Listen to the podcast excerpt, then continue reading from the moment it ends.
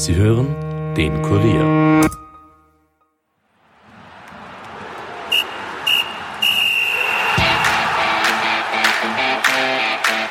Beim Lars geht es drunter und drüber. Nach dem enttäuschenden Saisonende um Platz 4 brach plötzlich intern das Chaos aus.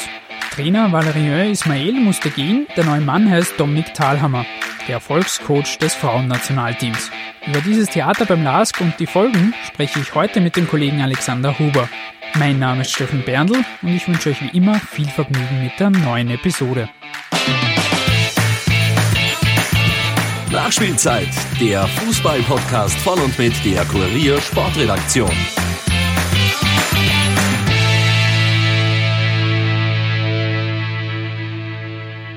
Bundesliga-Saison läuft nur noch wenige Tage. Einzig für die Austria und Hartberg geht es im Playoff-Finale noch um ein Europacup-Ticket. Das Hinspiel am Samstagabend brachte einen 3 zu 2 Auswärtssieg für die Hartberger. Ex-Austrianer Dario Tadic avancierte mit zwei Treffern und einer Vorlage zum Matchwinner. Er hält jetzt bereits bei 19 Saisontoren, nahm das gegenüber Sky aber relativ trocken hin. Ich bin Stürmer, ich werde für das, fürs Tore schießen, werde gezahlt. Ähm, ja, jetzt sind es 19 Stück. Ähm, letztes Jahr waren es nur sieben. Da war, war wahrscheinlich mehr drin, aber ja, ein Riesenlob an die Mannschaft und die Mannschaft hätte die 19 Tore nicht geschossen. Austria-Trainer Christian Ilzer glaubt jedenfalls noch an die Chance seines Teams, sich das Europacup-Ticket zu sichern und gibt für Mittwoch die Marschrichtung vor. Ja, volle Attacke. Also das ist das letzte Spiel der Saison. Wir sind 2 zu 3 hinten. Muss natürlich schon ein bisschen Intelligenz mitbringen. Wir können ihnen nicht ins offene Messer springen, aber wir werden, wir werden alles, alles in, ins Zeug nochmal legen, um, um diese Partie zu drehen. Für das Rückspiel am Mittwoch ist also Spannung garantiert. Die Liga wird aber auch abseits des Sportlichen nicht langweilig. Aktuell beim LASK gab es die letzten Tage ein ordentliches Chaos. Nachdem der Verein sich mit Tabellenplatz 4 jetzt zufrieden geben musste, krachte es hinter den Kulissen ordentlich. Um das jetzt ein wenig aufzuarbeiten und einzuordnen, begrüße ich den Kollegen Alexander Huber bei mir im Podcaststudio. Servus Alex. Hallo Stefan. Zu Beginn ein ganz kurzer Rückblick, was jetzt eigentlich passiert ist. Vor knapp einer Woche hat die Saison geendet, letzten Sonntag, mit einem 0 zu 3 gegen Meister Salzburg. Und da der WRC gegen Rapid gewonnen hat, hat der Lask sogar Platz 3 verloren und ist nur Vierter geworden. Und jetzt, nur wenige Tage später, ist Valerin Ismail, der Trainer Geschichte und mit Dominik Thalhammer schon ein neuer Mann gefunden. Und das Ganze doch etwas sehr plötzlich und überraschend. Kannst du für uns nochmal kurz zusammenfassen, was sich da jetzt die letzten Tage, wir nehmen das Samstagabend auf, was sich da eigentlich getan hat alles beim LASK?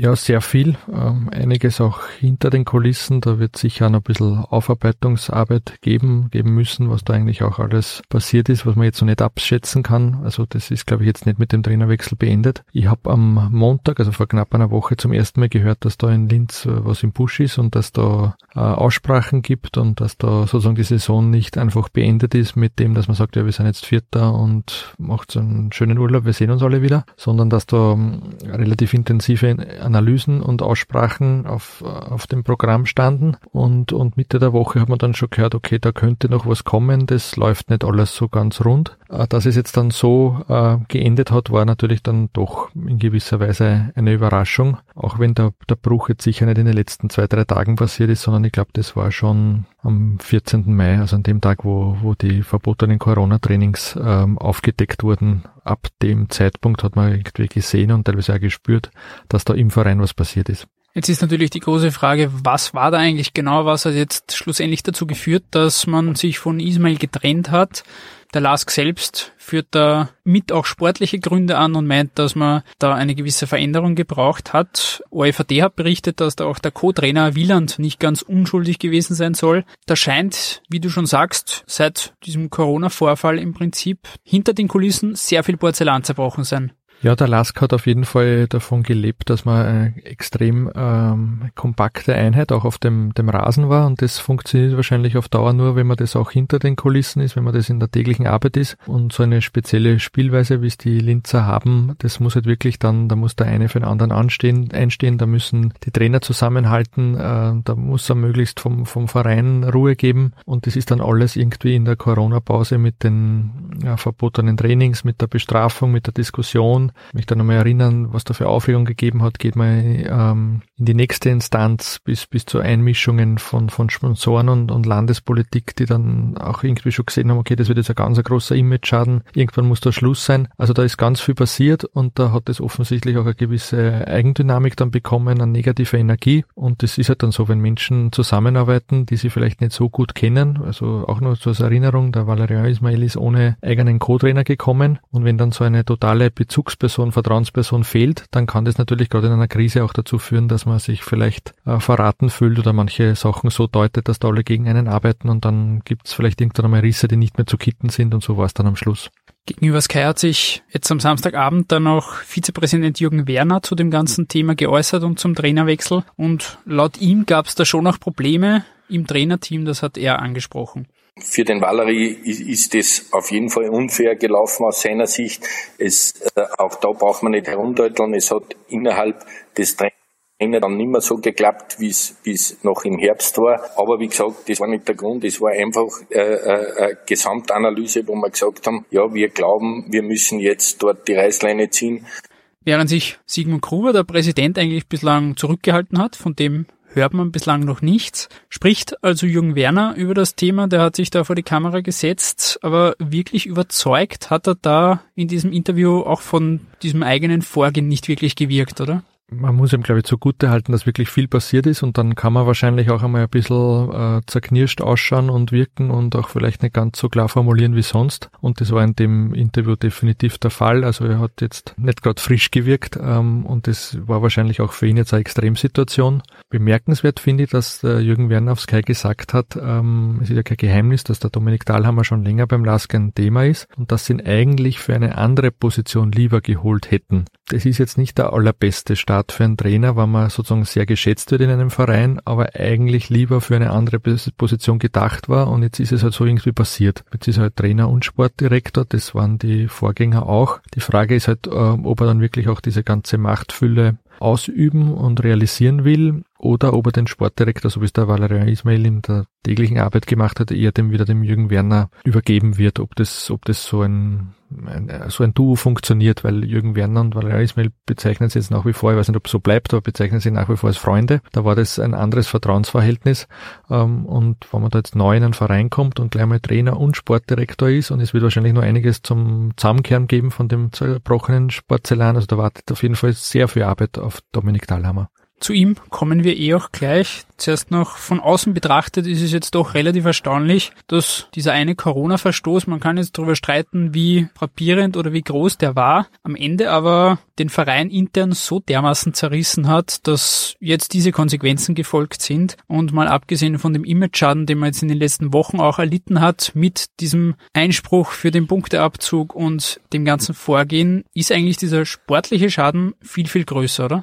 Also es ist ein Totalschaden, würde ich sagen. Es ist ein sportlicher Schaden, weil ähm, ohne dieser ganzen Causa wäre der Last Träum jetzt sagen sicher nicht auf Platz 4 zurückgefallen. Äh, dann gibt es einen unglaublichen Image-Schaden. Das, das wird wahrscheinlich der Lask erst dann erst wieder spüren, wenn, wenn Zuschauer in die Stadien dürfen. Also wenn man sich quer durch die Bundesliga das anhört, da sind nach wie vor die anderen Funktionäre sauer. Da die weisen nach wie vor von vielen Vereinen Funktionäre darauf hin, dass sie in dem Moment, wo sie gehört haben, was der Lask gemacht hat, gedacht haben, okay, jetzt ist alles aus, jetzt wird uns die Regierung die Liga abdrehen und die Hälfte der Vereine geht in Konkurs. Das heißt, es war wirklich ein, ein ganz ein heikler Moment, der für die anderen Vereine jetzt mehr als ein Kavaliersdelikt war und das wird sich auch noch lange auswirken. Dann ist nach wie vor offen die Rolle von Sigmund Gruber. Wie viel hat er gewusst oder so wie er sagt, gar nichts gewusst? Andererseits hat man aber ähm, zugegeben, dass man überlegt hat, ob man nach Schweden ins Trainingslager fährt, weil dort halt die Corona-Regeln andere sind. Also ich möchte nur darauf hinweisen, es gibt von der Bundesliga offiziell nach wie vor keine Entscheidung, ob ein Verfahren eröffnet wird. Ähm, also da ist ähm, auch noch äh, einiges möglich. Es ist jedenfalls jetzt die Rolle des Trainers und Valerian Ismail, der ausgetauscht worden ist. Wie ist seine Rolle in diesem ganzen Theater und du hast es jetzt Totalschaden genannt. Wie ist seine Rolle dazu bewerten? Immerhin vor ein paar Wochen und Monaten war er noch der Rekordtrainer und der Erfolgstrainer. Mhm. Und jetzt ist er der, der gehen muss und an dessen Stelle ein neuer rückt. Ja, mir ist jetzt vor kurzem wieder eingefallen, ich war äh, in Linz bei dem wirklich tollen Europacup-Aufstieg vom LAS gegen Alkmaar. Ähm, und da hat er nachher bei der Pressekonferenz auf meine Frage geantwortet, so was jetzt die nächsten Ziele sind, ob es da irgendwie ein Limit gibt. Und das hat so sinngemäß geklungen, es gibt eigentlich keine Limits. Also man muss immer das, das größte Ziel setzen, das höchste. Und also in dem Moment, glaube ich, haben in Linz viele nachgedacht, dass man wahrscheinlich alles gewinnen kann. Und dass das jetzt ein unglaublicher Lauf wird und dass das früher ein, ein sozusagen die große Lask-Show wird. Vielleicht ist auch aus diesen überschwangen Gefühlen dann so viel schiefgegangen, dass man sich vielleicht dazu sicher gefühlt hat. Ähm, also das war, war, bin jetzt nicht so der große Fan von, von, von Sprichwörtern, aber so, so Hochmut kommt vor dem Fall, passt da, glaube ich, schon ganz gut. Und im Endeffekt wirkt es jetzt so, dass ähm, der Trainer der, der Sündenbock ist. Also er hat sicher da auch einen Fehler gemacht und hat seine Rolle da auch gespielt. Dass er aber ganz alleine war, dass jetzt so schief gegangen ist, das, also ich glaube, das glauben die, die LASK-Verantwortlichen selber auch nicht. Der neue Mann heißt jetzt jedenfalls Dominik Thalhammer und der hat sich in den letzten Jahren vor allem beim österreichischen Frauennationalteam einen Namen gemacht. Davor war er im Clubfußball eher minder erfolgreich. Er wurde 2011 Teamchef des Frauennationalteams und hat gleichzeitig auch das Nationale Zentrum für Frauenfußball geleitet ab diesem Zeitpunkt und hat eigentlich beides in den letzten Jahren stetig weiterentwickelt und verbessert. Das große Highlight, wir erinnern uns zurück, 2017 bei der EM, da hat es das Frauennationalteam ins Halbfinale geschafft. Da war die Euphorie sehr groß und jetzt geht er von der Nationalmannschaft weg und wechselt wieder zurück quasi in den Clubfußball. Er ist einer, der als Taktiker gilt, als Perfektionist. Wie sehr passen er und der Lask gerade in der aktuellen Situation, wir haben jetzt schon vorher darüber gesprochen, da ist viel Porzellan zerbrochen worden. Wie sehr passen rein der Typ Dominik Dahlhammer und der Lask zusammen? Also inhaltlich passt es sicher gut, also taktisch, das ist, äh, das sagen auch alle Leute, die mit ihm beim ÖFB zusammengearbeitet haben, ist er ganz weit vorne. Ähm, und, und das, das LASK-System war ja immer eines, das sehr stark auf, auf, auf Taktik, auf Formation, auf einen gewissen Abläufe, auf eine Ordnung basiert. Also das passt sehr gut. Was, was glaube ich auch gut passt, ist, der LASK braucht jetzt ganz dringend äh, Beruhigung und vielleicht auch ein bisschen wieder ein gediegeneres Image und so dieses, äh, was wollt ihr eigentlich alle von uns? uns, das wird es mit Dominik Dahlhammer sicher nicht geben. Es wird auch mit ihm keine Sprüche wie, da, da haut's mal den Beil auf die Seiten oder so, das wird es von ihm auch nicht geben. Also es wird, glaube ich, alles wieder eine Spur vielleicht ruhiger, förmlicher, vielleicht auch ein bisschen kühler werden, aber auf jeden Fall mit, das wird auch der Lask bedacht haben, mit weniger Aufregern. Die große Frage für mich ist, ich habe vor einigen Jahren einmal mit ihm ein Interview gemacht, wo ich ihn gefragt habe, warum es eigentlich im Herrenfußball betrachtet von seinen Kompetenzen her so im Vergleich überhaupt nicht gepasst hat. Und da hat er gemeint, es ist an der Kommunikation gelegen. Also er hat selbst erklärt, dass er als Perfektionist halt viel zu viel herumgenörgelt hat und stundenlang an irgendwelchen Trainingsübungen ähm, gegangen ist, statt einfach mit den Leuten zu reden und da offener zu sein und auch Fehler zuzulassen. Und das ist jetzt die große Frage, ob er das äh, unter Druck mit einem, sage ich mal, sehr herausfordernden Präsidenten und mit einem Publikum, das jetzt auch schon an die Erfolge gewöhnt ist, ob er das jetzt auch so abliefern kann. Das, also ich glaube, das wird die große Prüfung sein. Das Inhaltliche, das passt sicher, aber sozusagen die Kommunikation, das Funktionieren unter Druck, das, auch das, das, das ähm, manchmal zulassen, dass was nicht ganz perfekt ist, weil es halt einfach im Clubfußball dauernd was passiert. Und wir haben es jetzt in der Corona-Meisterschaft gesehen, ein Spiel vorbei, das nächste kommt, da kann man dann oft gar nicht mehr so lang alles so, wie man es vielleicht vom Nationalteam gewohnt ist, bis ins letzte Detail zerlegen und Lösungen suchen. Da ist dann oft ähm, die richtigen zwei, drei Minuten Ansprache beim nächsten Training äh, entscheidender, ob die Mannschaft wieder einzufangen und das das wären Herausforderungen für ihn, die neu sind und, und ich glaube, an dem wird es liegen, ob das eine Erfolgsgeschichte wird oder nicht. Du hast es jetzt schon angesprochen, klar, Thalhammer ist ein deutlich ruhigerer Typ, als das Ismail war. Wie schätzt du die Situation jetzt beim Lask ein? Kehrt mit diesem Trainerwechsel jetzt auch wirklich Ruhe ein oder kann da Ruhe einkehren? Oder glaubst du, dass es da jetzt in den nächsten Monaten weiter brodeln wird? Ich glaube, es wird weiter brodeln. Ein Grund ist sicher, äh, Valeria Ismail, soweit ich das mitbekommen habe, ist wirklich äh, tief getroffen, auch menschlich enttäuscht und ist ein emotionaler Typ. Ähm, wahrscheinlich wird den Lask jetzt noch retten, dass er einen zwei Jahre noch laufenden Vertrag hat. Aber wenn diese Sache dann irgendwann einmal ähm, erledigt ist oder der Vertrag beendet ist oder er bei einem anderen Verein ist, wäre ich nicht überrascht, wenn dann noch einige Einzelheiten, was da in den letzten Wochen hinter den Kulissen gerade mit den Corona-Trainings passiert ist, dann noch rauskommen werden und das ist dann immer unangenehm für einen Verein.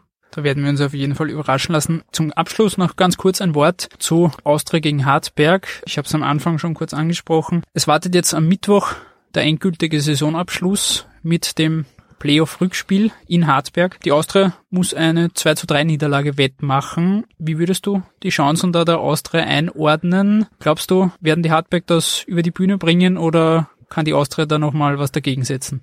Also wir haben ja heute das Spiel gemeinsam in der Redaktion gesehen und wenn man das jetzt ganz nüchtern betrachtet, muss man sagen, okay, Hartberg ist ganz klar der Favorit. Die, die waren die besseren, die sind gut in Form. Heimvorteil, Auswärtsvorteil gibt's jetzt auch keinen, das, die werden das machen. Andererseits, die Austria spielt auswärts äh, ganz ordentlich und Hartberg hat schon eine auffallende Heimschwäche gehabt in den letzten Monaten. Also nur zur Erinnerung, sie haben beim LAS gewonnen, sie haben beim WRC gewonnen, sie haben bei Rapid gewonnen, jetzt haben sie bei der Austria gewonnen. Äh, zu Hause gab's so solche Erfolge nicht. Sogar die, ähm, der einzige Sieg überhaupt, glaube ich, wenn ich es richtig erinnere, von Sturm, war in Hartberg. Das heißt, ähm, wenn Sie da vielleicht irgendwie zum Nachdenken noch anfangen, wie das so ist, wenn man daheim den Europacup erstmals unglaublicherweise schaffen könnte, dann kann das noch eng werden und wenn der Austria die Führung gelingt, dann, dann kann natürlich, wie man jetzt gesehen hat, bei, bei Ingolstadt Nürnberg dann in der 96. Minute auch noch die Entscheidung fallen. Aber jetzt rein ganz nüchtern von den Fakten ist Hartberg schon der klare Favorit. Wir werden uns dann am Mittwoch überzeugen können, wer sich da jetzt wirklich das letzte Europacup-Ticket holt. Damit wollen wir es gut sein lassen. Lieber Alex, vielen Dank für deine Analyse und deine Zeit.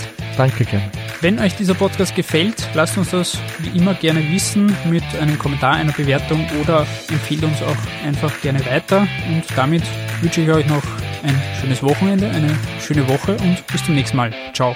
Ciao.